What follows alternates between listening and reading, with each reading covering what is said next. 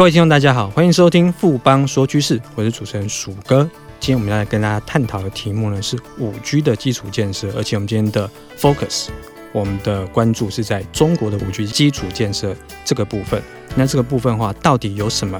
特殊的产业趋势呢？我们先休息一下，马上回来。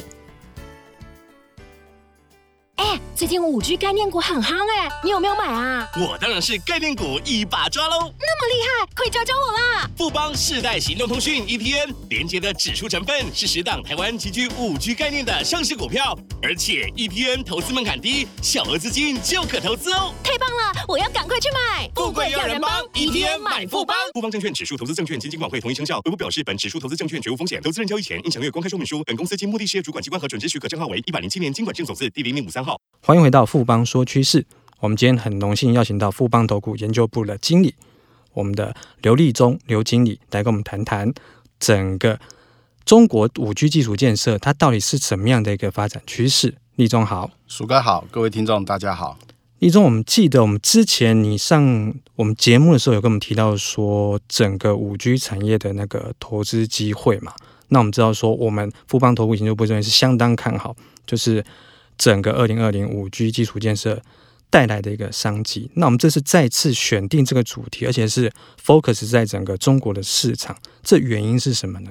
呃，是首先我们先来回顾一下整个过去半年来整个五 G 产业发展的概况。随着整个频谱执照的发放，以及主要国家陆续开始提供正式的五 G 服务，我们目前大致可以将。全球的五 G 服务大概区分为两大阵营，首先是以美国为主的超宽频应用，目前主要是使用毫米波的这个频段。那其次第二个阵营就是以中国、日本、南韩为主的五 G 通信应用，以 Sub 六 G 的频段为主。然而，就我们目前看到的五 G 手机发展的态势，以及基础建设的这个成熟度跟普及率来看，显然亚洲地区所诉求的五 G 通信应用，它的进度比较快，也比较为市场所接受。当然，这样子结果也跟各国所掌握的技术优势有关。而我们富邦投顾研究部也认为，同时从消费端对资费手机价格的接受度来考量，也认为二零二零年至二零二一年五 G 服务在亚洲市场是具有较实际的商业化的成绩。其次，我们看到中国在历经整个中美贸易战之后，不仅积极的引导五 G 供应链去美化，更将提升五 G 的普及率视为下一个五年计划的战略目标。因此，在这个二零二零年刚开始的时候，我们特别锁定了中国五 G 基础建设商机这个题目，来跟各位听众介绍。二零二零年接下来我们看好的投资焦点跟标的，立忠这边有提到一个关键字，叫做五 G 供应链的去美化这个部分。那既然提到这个部分的话，是不是先跟我们听众谈一下目前整个中国当地五 G 产业它发展的概况是什么样子？是的，我们先根据中国工信部公布的这个电信产业的相关指标的数字来看一下，自二零一九年底，中国当地约有五百六十万座四 G 基地台。大约十三万座五 G 基地台，而这个数字分别都大概是全球的四 G 跟五 G 总基站数的一半以上，显见中国推动五 G 基础建设的积极度。那再来，我们看一下中国大陆当地三大电信业者的发展境况，目前大约都已占前二十一大城市提供五 G 的讯号，虽然碍于基地台数量不足，讯号的品质仍然有相当需要改善的空间。但是从目前已经使用的消费者他的回馈的情况来看，普遍都表示上网的速度有非常明显的提升，而当地也开始有越来越多的企业利用五 G 系统开发出各类的 AR、VR 的应用。其中一个能让消费者感受到最实用的例子，就是各大晚会开始利用五 G 系统提供直播系统的观看者可以自行选定不同的观看角度，而主办单位。也借由五 G 信号的低延迟性，将不同会场的表演以相当及时的方式串联起来，而这样的商业服务跟消费者满意上网的速度的这样子一个提升，都会让消费端愿意花更多的钱来享受五 G 服务。也因为有这样子良性的互动，我们研究部也特别的乐观，预期二零二零年中国当地新增的五 G 的基站的数量将会接近八十万座。而这高于先前整个投资市场普遍预估的六十万座的水准，甚至二零二一年之后，我们预期一年将会以一百万座的增幅持续的增加。立中这边提到说，未来的一两年，就是我们整个五 G 它的基地台的数量会呈现一个高速的成长。那这部分我们当之前有提到说，五 G 它的资费是比较昂贵的。那这一点在中国当地的话，不会带来一定的影响吗？呃，是在回答这个问题之前，我想可以跟各位听众解释一下，目前中国当地四 G 门号使用者他所遭遇到问题。首先，在上网服务品质的部分，如同我们刚刚一开始跟各位听众所提到的，中国当地已经建立了将近六百万座的四 G 基地台，而这个水准已经是全球目前四 G 基地台的半数以上。而这样子的高普及率，其实仍然无法满足目前大多数消费者他强烈的上网需求，因此。在中国当地，目前四 G 门号的使用者多半存有必须提升上网品质的强烈诉求。而根据工信部的统计数字来看，目前中国当地四 G 门号的使用者平均一个月上网的流量大约是八 GB，而这个上网流量的增幅仍几乎是以每半年增加一 GB 的速度在持续的提升中。若我们进一步将中重度的使用者分离出来来做计算。可以发现，中重度的使用者，譬如像网红、直播主等，每个月的上网流量大约在三十至四十 GB 这个区间范围。而这样子的区别，其实就是一个相当重要的关键。一般来说，每个月的流量在十 GB 以下的消费者，他目前的四 G 的资费大概是处于每个月人民币八十元以下。但若每个月的流量在三十 GB 以上者，它的四 G 的资费的水准将会大幅提升至每个月人民币一百二十元至一百六十元，也就是说，我们可以下个初步的结论，就是中国当地中重度行动上网的使用者每个月的资费应该不低于人民币一百元。而若我们同步观察目前已经公布的五 G 资费，每个月流量三十至四十 GB，大约是处于人民币一百二十元至一百八十元之间。因此，若这些中重度的使用者转换为五 G 门号，其实在资费上并没有多出太多。而更重要的，应该是这些中重度的使用者多半使用较昂贵的四 G 手机，而中国当地手机品牌业者均已大幅的将五 G 的旗舰机种平均的售价从人民币四千块钱以上下压至三千五至四千元。而中低阶的手机，甚至已经有两千五百元以下的机种出来，而因此对这些中重度的使用者来说，转换为五 G 门号，其实并没有增加太多的硬体转换成本。立中这边解释得非常清楚，就是现在四 G 的中重度使用者，其实它的资费其实跟五 G 转换过去之后，其实它的成本差异其实并不大，所以的确是有这个需求存在。那需求端谈完之后，我们来谈供给面的部分的话，电信业它在资本支出的角度来看的话，他们有什么诱因可以促使他们说大幅的增加所谓的资本支出呢？呃，是的，鼠哥，我想您提到一个非常重要的点，就是如果电信业者为了满足消费者需求而做出赔钱生意，我想对整个产业的发展跟后续的投资是极为不利的。当然，中国官方也想到这一点，因此这半年来推出了两个重要的政策来降低整个电信业者的投资成本，有效减轻电信业者的负担。那接下来我就就这个两个政策跟各位听众做进一步的说明。首先是共网建立基地台，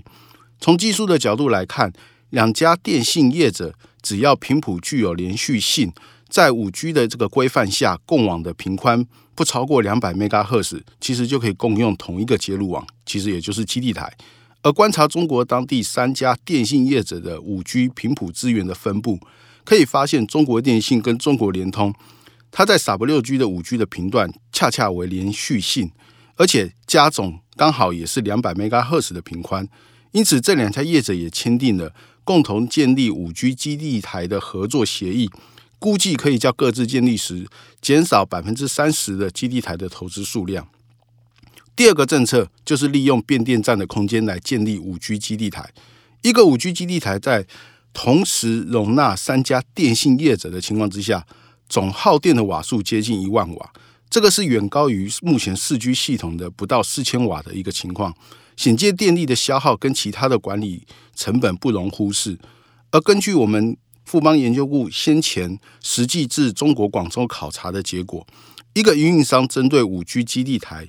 一个月平均约付出人民币两万元的电力费用，而这还不包括后端网络的电力营运费用跟其他的费用。因此，在政策的协助之下，中国官方开放部分电力公司的变电站的空间来建立五 G 基地台，直接利用变电站内多余的电力供基地台来使用，同时也可以确保基地台有稳定的电力资源。估计这样的做法可以让一家运营商在硬体的投资成本上降低五十 percent，而电力的成本也可以降低二十至三十 percent。总结来说，类似这样子的一个政策，的确可以有效降低中国当地电信运营商建立五 G 基地台的投资成本。若再加上其他的财务鼓励政策，例如税负优惠，则的确可以大大提升电信业者他的投资意愿。立中这边有提到说，政策面的相关优惠，包括资本支出相关的一些优惠，还当然还有一些税负方面的优惠。那我们再接下来跟大家提一下说，这么庞大基础建设商机对台湾业者的部分的话，有什么影响呢？呃，是针对这个问题最关键的一个点，其实莫过于我们所熟知的去美化这个概念，这也是我们挑选这个题目的第二个重心。去年我们在跟各位听众解释中美贸易战带来的五 G 产业的投资机会中，我们提到短期内的一个关键点在于，整个通讯晶片跟光通讯晶片几乎由美系业者所掌握。因此，我们当时建议的是美国受惠者的台湾代工链。然而，在二零二零年开始至今，我们可以看到说，虽然我们也没有非常的乐观，认为中国目前已经充分摆脱美系业者的技术障碍。但是在各种版本的天线跟光光纤网络的架构陆续推出，并且开始试行之后，的确，美系业者在技术的主导性上开始降低，而这样去美化的概念也就成为我们二零二零年针对中国五 G 基础建设的投资原则。那首先在天线的部分，由于非人口稠密的地区可以改采通道数较少的五 G 天线，因此在高频的 CCL 材料上，就非得一定使用超低损耗的规格，而中低损耗规格的 CCL 目前在台湾跟中国都已经有足够的呃的产能可以来做资源，成为去美化概念下一个值得留意的题目。而在天线所使用的晶片部分，也由于中国官方暂时确立不使用毫米波作为五 G 的通信，因此 ASIC 晶片得以大量的使用在频谱规范范围几乎已经固定的这个中国市场。例如，中国当地的海思已经成为当地五 G 天线最大的 ASIC 晶片的供应商，而海思也成为台积电的前五大客户之一。台积电自然也成为一个直接性的一个受惠者，而台湾其他的 IC 设计业者也正积极的切入这个领域。至于在光通讯部分，中国移动率先提出利用短距离的二十五 G 光通讯的光纤模组来取代长距离的二十五 G 光通讯模组。而这样子新一代的基地台全传网络架构，使得当地的通讯业者如光讯、华工得以成功的切入光通讯的这个供应链。而台湾的光通讯模组供应链其实已经相当成熟，也正积极争取相关的代工订单。整体而言，我们的确看到去美化的前提下，反而对。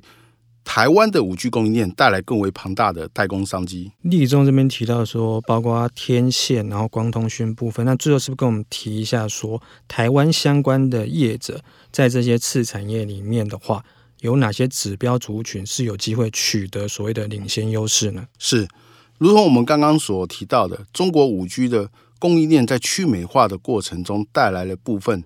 晶片跟材料的代工商机，因此我们投顾研究部也针对这样子的一个族群做了一个整理的表，跟各位参考。那例如晶圆代工的台积电、联电，上游圣皮元件包括有稳茂、全新、IETKY、宏捷科、环宇等。在封装测试的部分，真有林森、全智科。